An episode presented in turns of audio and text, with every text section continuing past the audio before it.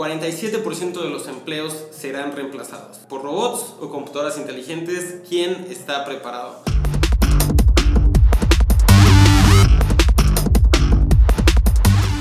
Hola, bienvenidos a Leer Leer. Soy Santiago Zavala, partner en 500 Startups.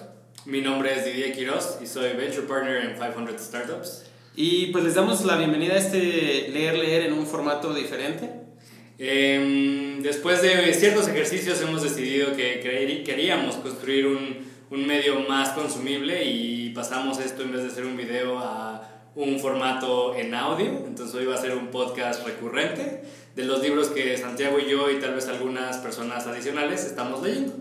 En esta ocasión vamos a estar hablando de un libro que tiene que ver con cómo está cambiando el trabajo. Se llama Sálvese quien pueda de Andrés Oppenheimer. Eh, y justamente vamos a estar haciendo eso, como dice Didier, vamos a estar eh, seleccionando ciertos libros, publicando eh, en nuestras redes qué libros estamos leyendo y después de que los leemos, hacer estos reviews donde podamos discutir un poquito. este libro, yo la manera en la cual me, enteré que existía es justamente porque Andrés, pero no, no el autor, sino Andrés Sarrazola de, de Allenda, me lo regaló en alguna ocasión y justo creo acababa de salir el, el libro.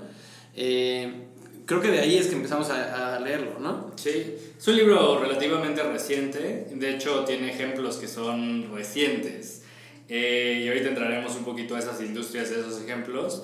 Eh, yo de la forma que me enteré fue que Santiago lo propuso para que lo leyéramos hace ya unos meses. y la razón por la que no hemos hecho este, este esta actividad de estar reseñando libros es porque hemos estado muy ocupados seleccionando eh, inversiones dentro de 500, pero hoy ya estamos listos para empezar a, eh, digamos que futurear y pensar un poquito en temas eh, que nos van a afectar, ¿no? Así que sí, se extrañaba un poco, pero aquí estamos de nuevo, así que muchas gracias por sintonizar. Yo, antes de entrar directo al libro, quería compartirles eh, una cosa muy ñoña y muy divertida que hice, de la cual hoy me siento muy orgulloso porque leímos este libro ya hace un ratito, pero me puse el propósito de, después de cada eh, capítulo, escribir lo que había aprendido.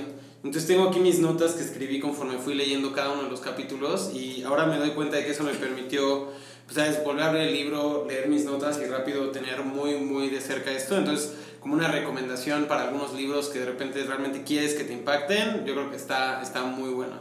Sí, totalmente. Eh, creo que yo agarré un poquito esta técnica después, no lo hice con este libro en específico, pero es muy, muy importante para mantener fresco el conocimiento que tienes de los libros, eh, hacer pequeños resúmenes, ¿no? Y creo que algo que queremos motivar un poquito con este audio es tener conocimiento que se quede con nosotros, ya sea que esté guardado en un formato de audio o en nuestras notas y poder platicarlos con las personas que conocemos o con las personas que escuchan esto. Así que si eh, tienen algún comentario, quieren recomendarnos algún libro, no duden en escribirnos en nuestras redes sociales. Santiago muy activamente en Twitter en arroba defect, D de día F E C T, y yo arroba Didier Quiroz, eh, mi nombre completo. Eh, tal vez no es tan divertido como Defect, pero ya verán que mi handle sí lo es.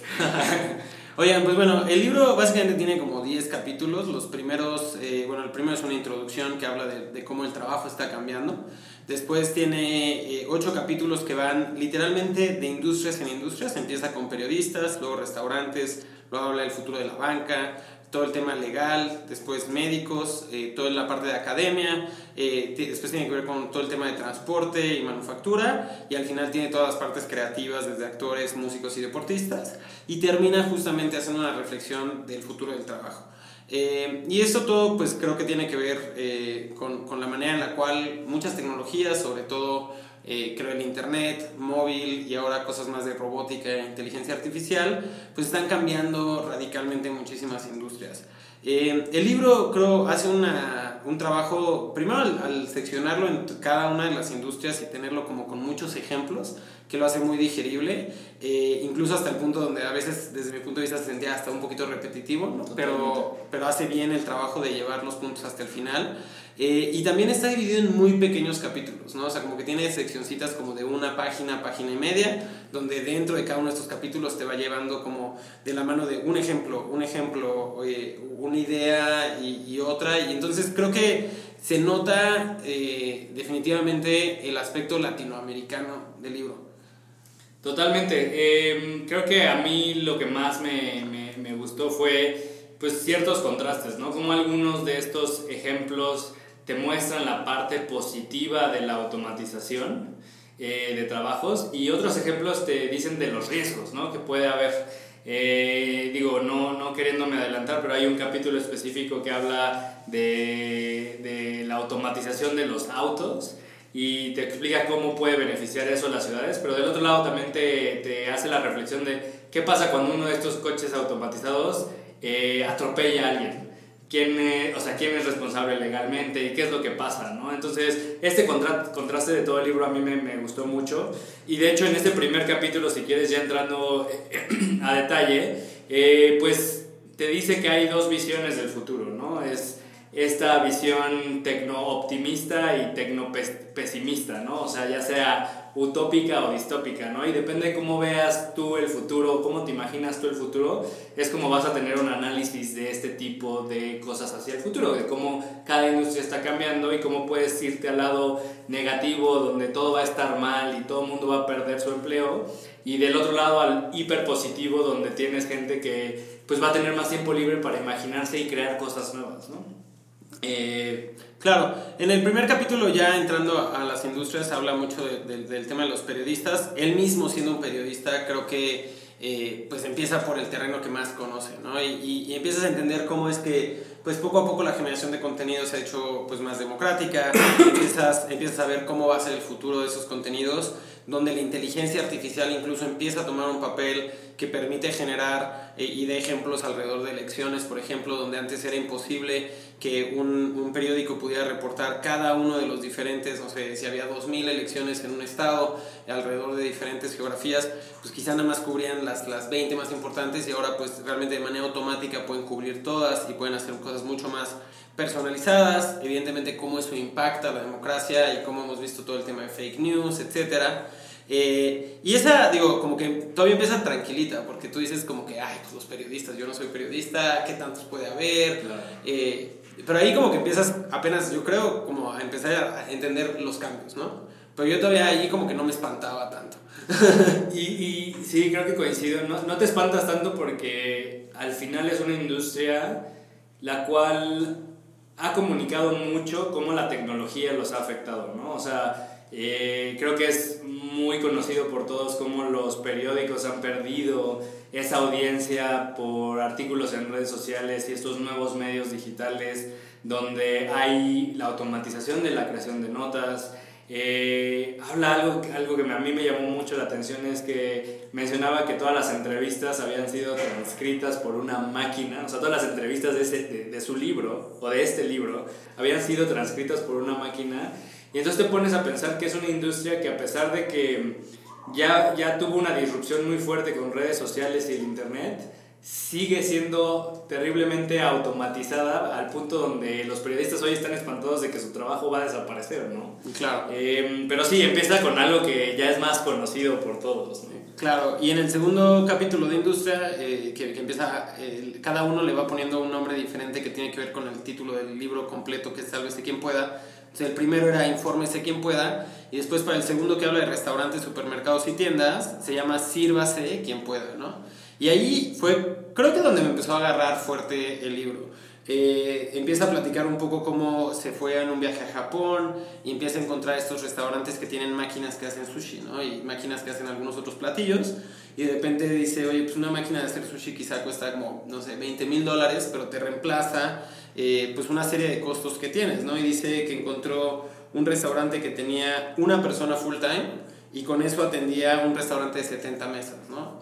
Eh, y empieza como que ahí empezar a platicar de cómo hay, hay algunos e, ejemplos ya de, de, empresas que están haciendo hamburguesas de manera automática y que de repente ya tienen la tablet también para, para recibir la orden. Y empiezas a tener como que menos gente en esto. Eh, y de repente como que ahí es donde empiezas a ver, decías al principio como la tecnofatalista, ¿no? Y de repente te dice como, oye, pues nada, es para que tengas el dato de las 300 millones de personas que viven en Estados Unidos, Hoy 3.6 millones de, de, esas personas trabajan en restaurantes eh, en alguno u otro formato de lo que literalmente acabamos de decir, que estos dos ejemplos han reemplazado, ¿no?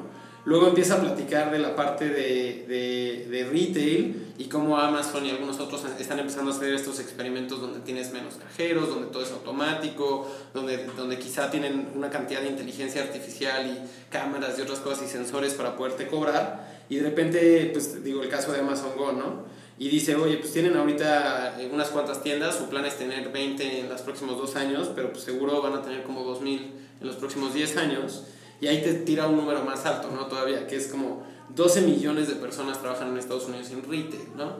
Entonces empiezas a sumar como que, oye, pues los tres de restaurantes y estos 12, y luego cuando empiezas a entrar algunos de los otros capítulos, pues empieza a ser un número cada vez más grande de la población, ¿no? Sí, eh, creo que una de las, o sea, como de, de, esas reflexiones instantáneas que tienes ya empezando a leer este libro es...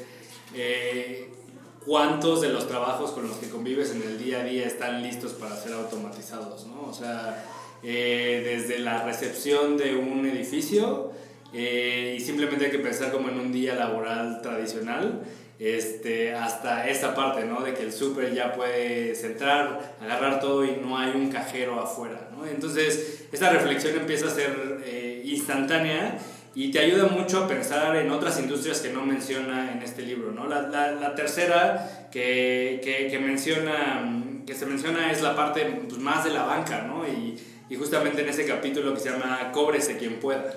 Eh, creo que hoy justamente en Latinoamérica, específicamente hablando de nuestra región, es una de las cosas que más estamos viendo. ¿no?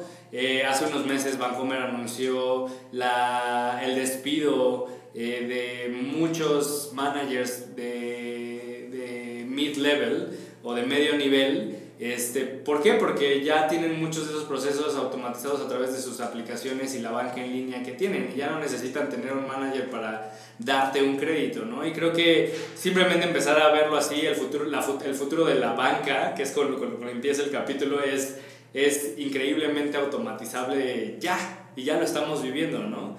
Eh, ¿A ti, a ti qué, qué, qué, te gustó de, de, este capítulo de La Banca Sana? A, a, mí fíjate que este logró un poquito lo contrario. Ah. Este, de, de, de, que el anterior me despertó los ojos a decir como que, wow, veamos esa parte fatalista. Quizá este me hizo sentir de una manera un poco optimista. Y en parte por, por un tema de América Latina, ¿no? En específico. Menciona que en países más desarrollados la banca ha perdido 40% de sus empleados en los últimos años y menciona que en LATAM crecieron en el mismo periodo de 690 mil personas que son eh, profesionales bancarios a un millón. Y entonces hace esta reflexión de cómo es que a Latinoamérica ser todavía una parte no bancarizada, todavía tiene esa necesidad como, como humana. Y de hecho empieza a platicar mucho del tema de asesores financieros y cómo empieza a ver como que una atención más personalizada con herramientas automáticas, con algoritmos, con canales digitales pero todavía con esa parte humana que es necesaria. Y de hecho, como que ahí yo tuve una reflexión personal de que, sobre todo en la banca, o sea, creo que hay una serie de, de situaciones muy curiosas alrededor de cómo eh, agregar mejor, más procesos automáticos, inteligencia artificial y otras cosas, quita conflictos de interés, ¿no? Porque quizá el incentivo que le tienes que dar a un vendedor de que venda un producto que le da un porcentaje, un margen más alto al banco, no forzosamente existe si eso lo está vendiendo una, una máquina, ¿no? La claro. máquina puede realmente optimizar hacia lo que, pues, no sé, necesita el cliente, ¿no? Eh, porque tienes menos incentivos que dar en toda la cadena. Pero del otro lado también quitas como que esa calidez humana y la posibilidad de que esa persona humana pueda salir de su camino para tratar de hacer algo que ve que necesita eh, el empleado, el cliente o lo que sea, ¿no? Entonces creo que, o sea, como que conforme iba leyendo el libro y en esta parte en específico, sí me apunté muy fuerte que es importante como la mezcla entre lo automático, lo robotizado y todo, y lo humano, que quizás es capaz de encontrar patrones que nunca había visto y reaccionar con bondad, creo, claro. la mayoría de las veces. Sí, digo, en la banca es una industria bien difícil, ¿no? Como es bien numérica, puede, puede ser muy fría. Eh, digo, también como para no, son, no sonar de esta parte tecno-fatalista, una, una de las secciones de, del capítulo que me, que me gustó bastante, pues es la mención de los préstamos entre personas, ¿no? El peer-to-peer -peer lending, ¿no? Algo que no se daba antes y que hoy a través de plataformas la gente puede poner a trabajar su dinero para otras personas, ¿no? Y entonces, en realidad, pues estás democratizando cómo puedes crear bancos digitales de forma mucho más rápida y tener un beneficio ayudándole a otra persona, ¿no? Entonces, si bien... Eh, creo que sí, sí coincido de que la banca va hacia un lugar muy digital. Creo que esta idea de que nos va a permitir pensar en nuevas ideas y poner a trabajar diferentes cosas como nuestro dinero en diferentes formatos, también va a ayudar a que la sociedad sea mejor, ¿no? O sea, tasas de interés más bajas eh, y por ende después servicios financieros más adecuados para los diferentes sectores socioeconómicos que hay en la sociedad. Un, un, detalle curioso de este capítulo que seguro es el que más nos va a apasionar, creo, porque pues obviamente FinTech es algo que vemos muchísimo, pero a mí leyendo este libro me acordaba muchísimo del libro de Ray Dalio, de The Principles, claro. ¿no? de cómo habla de cómo él ha utilizado las máquinas para poder procesar más información y encontrar más patrones pero sigue necesitando a la persona de, alguna u otra manera para hacerle sentido hacia dónde debe ir la estrategia de sus inversiones. ¿no? Yo creo que eh, a lo largo del capítulo como que está constantemente regresando a eso y, estoy seguro de que ese es la, el futuro de la banca, ¿no? como la mezcla entre todas las eficiencias que nos pueda dar la tecnología, sumado con toda la, la parte cálida, slash como eh, de intuición que puede llegar a tener una persona. Que, que, sería un poquito, yo, yo, yo como lo veo ahí, tal vez suena muy soñador, es la idea de la automatización, digo, yo sé que hoy no es, eh, pues esto, esto aplica a todo el mundo, pero creo que la idea de la automatización es quitarle a tu cerebro procesos repetitivos y dejarte la parte de genialidad y de encontrar patrones en, en todo esto, ¿no? Creo que es un poquito eso que estás mencionando, yo lo veo así y, siento que la automatización a lo que nos lleva es a un futuro donde podemos ser más geniales, ¿no? O sea, más, más, creativos. Claro, continuando, nada es como para tratar de tocar todos los capítulos que podamos eh, en esta parte. O sea, después empieza a hablar de la parte de abogados, contadores y aseguradoras. Eh, me sorprende que, digo, para hacer un libro, pues realmente de, de, consumo pues, para cualquier persona y explicado con las palabras más sencillas del mundo, sí entra en la parte legal, empezar a tratar de hablar de blockchain, empieza a hablar de cómo es que separamos la parte de, como de, de, los templates o como de alguna otra manera toda la parte que se puede automatizar de lo legal, de la que no, que tiene que ver con un poco como pues, la negociación y la resolución verdadera de problemas. Y, y, digo, como que en verdad lo estamos viendo, ¿no? O sea, hemos visto eh, en, en, la aceleradora, nos aplican muchísimas empresas de, de, de legal tech que tenemos ahí a Trato en el portafolio que también está haciendo estos temas y vemos, ¿no? Desde, oye, cómo firmas un documento, cómo ese documento tiene autenticidad, cómo eh, ese documento es parte de un proceso y al final cuál es la intención completa de haber tenido ese documento, pues poco a poco empieza a separarse entre lo que sí es necesario el humano y de lo que es automatizable. Eh, a mí me, me, parece muy curioso cómo, digo, vamos a estar hablando también de, de, los temas médicos y de la parte de academia y todo esto, pero para mí son todas estas profesiones donde quizá de repente sí tienes gente que se prepara por muchísimo tiempo para luego estar haciendo algo súper repetitivo. ¿No? Entonces, ¿cómo aprovechamos esa gente y esa preparación para los casos específicos donde esa preparación es necesaria y no forzosamente después de cinco años de estudiar la universidad, maestría no sé qué, doctorado no sé qué, y estás simplemente checando que la firma esté bien, ¿no? Totalmente. Y creo que eso lo liga al siguiente capítulo que tiene que ver con los médicos, ¿no?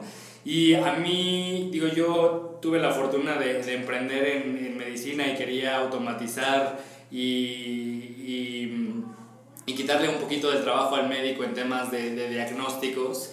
Eh, y entonces ahí me puse a pensar que justamente estos tres capítulos tienen que ver con las tres industrias, pues digamos que más básicas de, de la humanidad, ¿no? Que son las leyes, son el manejo de los recursos, que son las finanzas o los, o los bancos y todo el tema financiero, y el manejo de tu salud, ¿no? Y justamente lo que decías, estas tres industrias son las más paternalistas de todas. Son donde la gente en teoría se prepara más, tiene más años y también parecería que son las más corruptas y las más complejas de navegar cuando, cuando tienes un problema, ¿no? Cuando tienes un problema médico es muy difícil tener ese diagnóstico preciso. Cuando tienes un problema legal, pues parecería que pagas mucho dinero en legal para llegar a una solución. Y si no tienes y no eres el top 1% de la población, pues no tienes acceso a los mejores productos financieros, ¿no?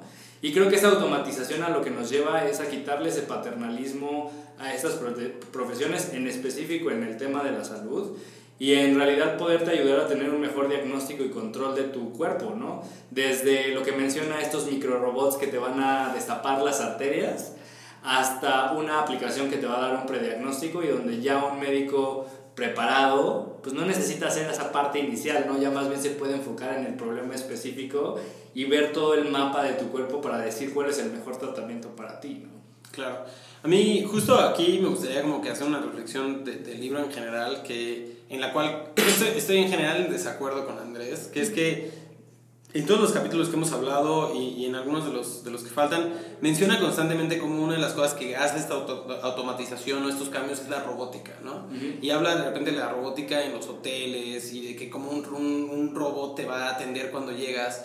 Y yo como que me apunté, o sea, y también hablaba en la parte de, de, de derecho, ¿no? Que iba sí. a haber un robot que iba, te, te iba a atender, ¿no?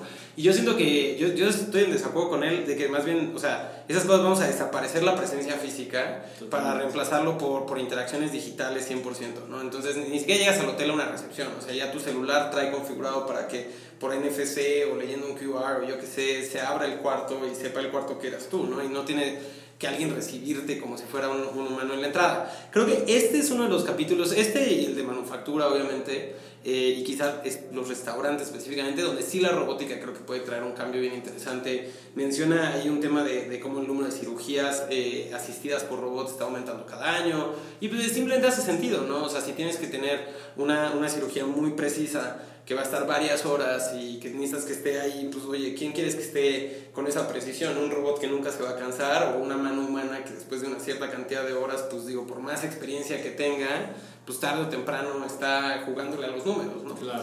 Eh, pero bueno, eso del de lado de la robótica, para mí sí creo que mucho de lo que lees en el libro lo explica como robótica, pero la realidad es que es más bien pues, una serie de servicios digitales alrededor de eso que desaparecen la necesidad de que eso exista, ¿no? Y que ya lo vivimos hoy, ¿no? Creo que eh, la gente sigue pensando en este futuro de los supersónicos, donde hay robotitos por todos lados, eh, pero en realidad nosotros ya interactuamos con robots, ¿no? O sea, si tenemos tal vez alguna duda en algún servicio que pagamos en internet, ese primer chat, aunque nosotros no lo sepamos, ya es alguien, o sea, ya es un robot o un pedazo de software automatizado para hacerte las preguntas y solo llegado a cierta situación te va a conectar con el humano que te va a ayudar, ¿no? De ahí en fuera ya tiene todo un árbol de decisiones que te puede llevar a, a, un, a un, resultado muy específico, ¿no? Claro. Eh, creo que estamos muy pegados nosotros personalmente como inversionistas a la parte de edúquese quien pueda. Eh, y, y cómo esto ha cambiado... Eh, cómo se entrena la gente para el futuro, ¿no? Y creo que es, para mí, de todos los capítulos, tal vez el más relevante, unido con la reflexión final, porque sí creo que basado en esta automatización de la que hemos platicado ahorita unos minutitos, pues muchos trabajos que son normales hoy en día van a desaparecer, ¿no? Y necesitamos entrenar a la gente a que a que tomen los trabajos que vienen o que se adapten a estas nuevas tecnologías y puedan traer un poquito de valor hacia este futuro, ¿no? Eh, no sé si tú quieras como complementar un poquito de eso en, en, en, las inversiones que hemos hecho y cómo se liga un poquito con este libro, ya que has estado más pegado con eso. Sí, más bien, si, si quieres brinco directo sí. al transporte. Ah, este, o sea, la, la, la parte de, de, logística, transporte y manufactura es, es una locura, porque de verdad, o sea, este, yo pensé que iba a ser como que el capítulo 1 del libro, ¿no? O sea, es como que este, uno de los lugares donde hay más empleos que más rápidamente se van a ver afectados. Y digo, la manufactura lo, lo lleva ya viendo tiempo un rato, ¿no? Evidentemente, desde la revolución industrial no ha parado de innovar la manera en la cual construimos y hacemos manufactura de cosas. Sin embargo, cuando le agregas una serie de componentes de inteligencia artificial, más sensores, un poco más de óptica y otras cosas, nuevos materiales, etcétera, se está poniendo cada, cada día más interesante, pero luego le metes la parte de, de, transporte y es una locura. O sea, el coche que se maneja solo tiene que llegar, está llegando cada día ya eh, de una u otra manera, primero en lugares ya segmentados, donde solamente hay vehículos y ya está 100% automatizado dentro de, de, fábricas y dentro de otros lugares, y poco a poco eso empieza a llegar a otros niveles de, de la sociedad y el día que realmente tengamos coches que se manejan solos, el costo de transportarse baja radicalmente, porque pues tienes obviamente una necesidad menos de pagarle a un conductor. Tienes una... Y al dar eso, tienes una situación bien interesante donde pues realmente puedes pasar tiempo en un vehículo que te está transportando, pero puedes estar haciendo otras cosas sin tú forzosamente tener que estar eh, eh, manejando, o si es más barato, pues simplemente se vuelve algo como que puedes digerir más, ¿no? Entonces de repente el diseño de las ciudades es diferente, de repente puedes pasar como que a pensar que las ciudades no tienen que estar tan concentradas, no tienes que pagar por estacionamientos, no tienes que ser tú dueño del coche, puedes simplemente pues, usar un tipo de Uber todo el tiempo. Y al mismo tiempo, pues sí hay una serie de preguntas que nos tenemos que hacer, como decías al principio, alrededor de el día que hay un accidente, quién es el responsable, si es el que hizo la manufactura del coche, el que hizo el algoritmo, el que le dio el mantenimiento a los sensores. Eh, el gobierno va con su infraestructura para este tipo de coches. Claro, y cuando volteamos a ver, o sea, decíamos al principio como, oye, pues hay tantos millones de esto, tantos millones de esto, cuando le agregas los millones, los millones de personas que están dedicadas a manufactura y, y, a logística, aquí es donde lo fatalista pues se pone un poquito radical, ¿no? Porque si dices, oye, eh, e, estas son ventajas económicas muy buenas que traen eficiencias, que traen otras cosas, pero aquí es donde sí te abre a pensar como que, oye, pues el 40, 50, 60% de la población hoy está en trabajos que están altamente eh, pues vulnerables a una automatización o a volverse irrelevante. Y entonces, como que eso yo creo que abre mucho como para empezar a llegar a ese último capítulo, ¿no? Que habla de, del futuro del trabajo.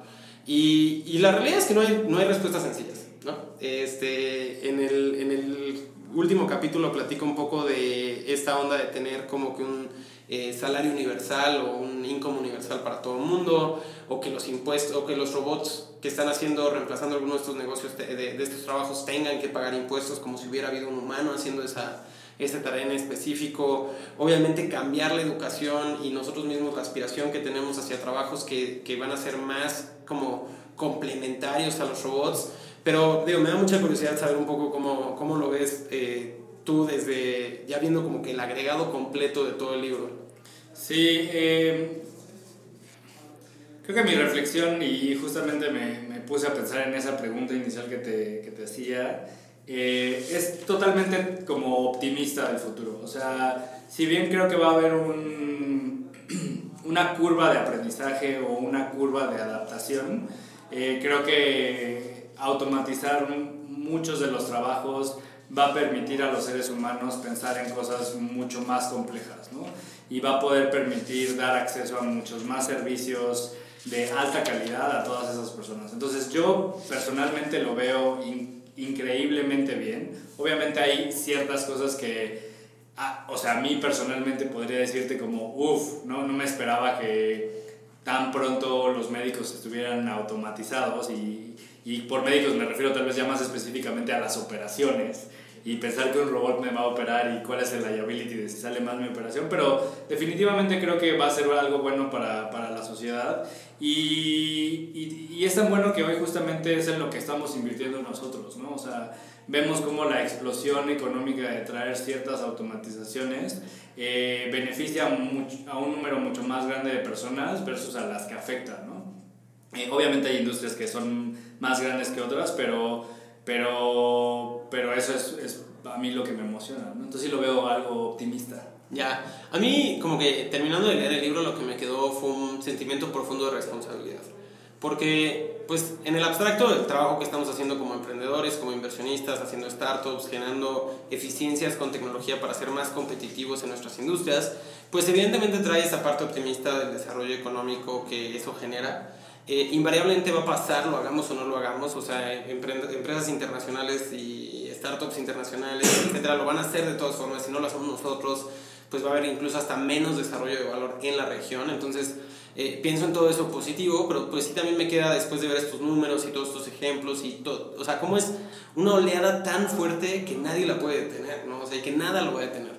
Y entonces me queda la responsabilidad de decir, oye, conforme hacemos estas inversiones, conforme entendemos todo esto, pues cómo vamos tomando decisiones, pues primero que nada para estar seguros de que haya más acceso a oportunidades para todos y cómo vamos como de alguna u otra manera ayudando a que estas ventajas competitivas que traemos a la economía pues realmente lleguen a más personas, ¿no? Eh, y de una u otra forma, la otra cosa que me queda súper claro es que, o sea, invariablemente en qué sector de la economía estés, en qué profesión estés, en verdad creo que deberías estar abriendo los ojos a estos temas, al trabajo de futuro, diseño de ciudades, entender todo lo sustentable, en muchos sentidos, porque o sea, al final, eh, digo, eh, evidentemente eh, Andrés Oppenheimer seguro hizo un trabajo muy largo de hacer entrevistas, redactar todo este texto y reflexionar y termina dando como que sus, sus 10 profesiones que cree que en el futuro van a ser indispensables. Y cuando yo las escucho digo como, wow, o sea, algunas me suenan bastante lógicas, pero otras, digo, están bastante allá afuera, ¿no? Este, si quieren, te las, las leo rápidamente porque, porque están, están muy como para invitar a la reflexión y que quien, quien sea que esté escuchando esto se anime a leer el libro y entrarle más a profundidad a reflexionar estos temas. Dice que los 10 eh, áreas genéricas que ya como que cree que van a despuntar en cuestión de que no son tan reemplazables, pues es eh, los asistentes de la salud y da una serie de ejemplos de, de, de cuáles no, no, son automatizables. Los analistas de datos, ingenieros de datos y programadores, que digo, pues son los que están creando detrás de todo esto esta, estas tecnologías. Después, los policías digitales. Este, después, los asesores de ventas. Eh, después, eh, como quinto, los cuidadores y programadores de robots. Ahí, una vez más, Andrés haciendo una referencia muy fuerte al tema de la robótica que te decía. Eh, seis, los profesores y los maestros. Siete, los especialistas de energías alternativas, que ese, yo creo que es súper importante que, que, que, vaya complementando todo esto. Ocho, los deportistas, los artistas y los creadores de entretenimiento. Y creo que, lo, creo que ese puedes ver cómo realmente, digo, cómo las poblaciones quizá en países más desarrollados empiezan a darle mucho peso a estos generadores de entretenimiento y de contenido como los youtubers, los influencers, etc. ¿no? Y los últimos dos, los creadores y diseñadores de contenidos comerciales. Y el último, que es donde me quedé como que, ah, caray, qué, qué, qué curiosa apuesta, los consejeros espirituales. Totalmente. Esa, esa última es, eh, es, está out there, pero creo que lo podemos empezar a ver con apps como Headspace, que en realidad lo que te están haciendo es centrarte bajo una filosofía espiritual. Te la están haciendo mucho más práctica y tratan de quitarte un poquito el mumbo jumbo de, de, del del, digamos que el background de, de, esa filosofía, pero es eso, es concentrarte en ti y tener una paz mental para poder hacer más cosas, ¿no? A mí también esa me causó una curiosidad muy especial y la, la, la otra es la de, los, la, la, de gente que hace entretenimiento, ¿no? O sea, no, no hablamos ya del último capítulo, pero lo digo aquí es... Eh, justamente en esa película de Star Wars de Rogue One hay dos actores que salen eh, prominentemente en la película que son hechos por computadora. Uno es un actor que ya falleció hace unos años y la segunda es Carrie Fisher cuando era joven. Y cuando lo ves dices, wow, o sea, estoy viendo a la actriz que vi este, cuando yo empecé a ver estas películas hace 20 años y mucha gente mucho más tiempo, eh, recreada hoy virtualmente con las mismas características y me creo totalmente que es ella, ¿no? Entonces, creo que eso va a despertar mucho interés de crear películas, series con actores virtuales donde la gente puede echar a andar a sus ideas sin necesidad de tener todos los costos asociados a la producción y de contratación de actores, ¿no? Ya más bien es diseño y tiempo que tienes que estar haciendo eh, tú en una computadora para crear contenido de muy alta calidad, ¿no? Claro.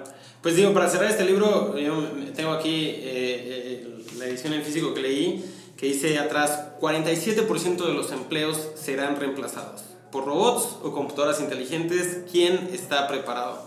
Y la verdad es que creo que lo resume muy bien. Si te pareció esto interesante, creo que deberías de, de comprar el libro y leerlo eh, y ahí mandarnos tus comentarios. Como decíamos al principio, nuestro, nuestro Twitter, el mío es DFECT. El mío es Didier Quiroz, que es DDR Quiroz. Eh, y ahí nos pueden buscar. Claro, y bueno, pues estamos ahora eh, pues empezando a indagar en este nuevo formato que es el podcast. Por favor, eh, háganos saber si esto les pareció interesante, si hay algún libro que nos recomienden, si hay algún otro lugar donde vamos a distribuir este podcast. y nada, pues nos escuchamos pronto.